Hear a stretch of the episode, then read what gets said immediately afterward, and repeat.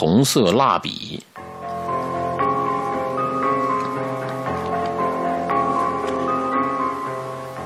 在日本还有这样一个恐怖的传说：有一对夫妇买了一栋中古的洋房啊，那洋房通风良好，日照充足，交通方便，最重要的是拥有如此好的条件，房价却十分的便宜。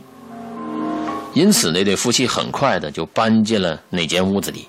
开始居住没多久啊，老公在走廊发现了一支红色蜡笔。夫妻两人并没有孩子，老公虽然觉得很奇怪，但是想说：“哎呀，可能是……”上一任房客所留下来的吧，就随手把这蜡笔丢到垃圾桶里去了。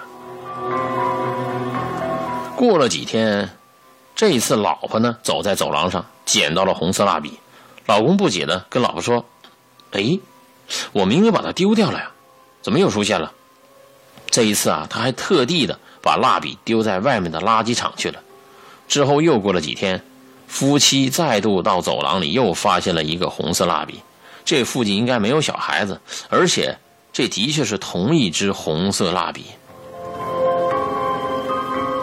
夫妻啊觉得很诡异，于是就开始啊调查这蜡笔掉落的附近。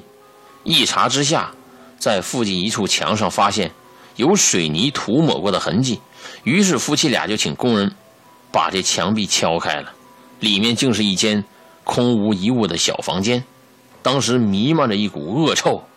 用手电照过去一看，房间里的墙壁上用红色蜡笔写满了：“妈妈对不起，放我出去。”“妈妈对不起，放我出去。”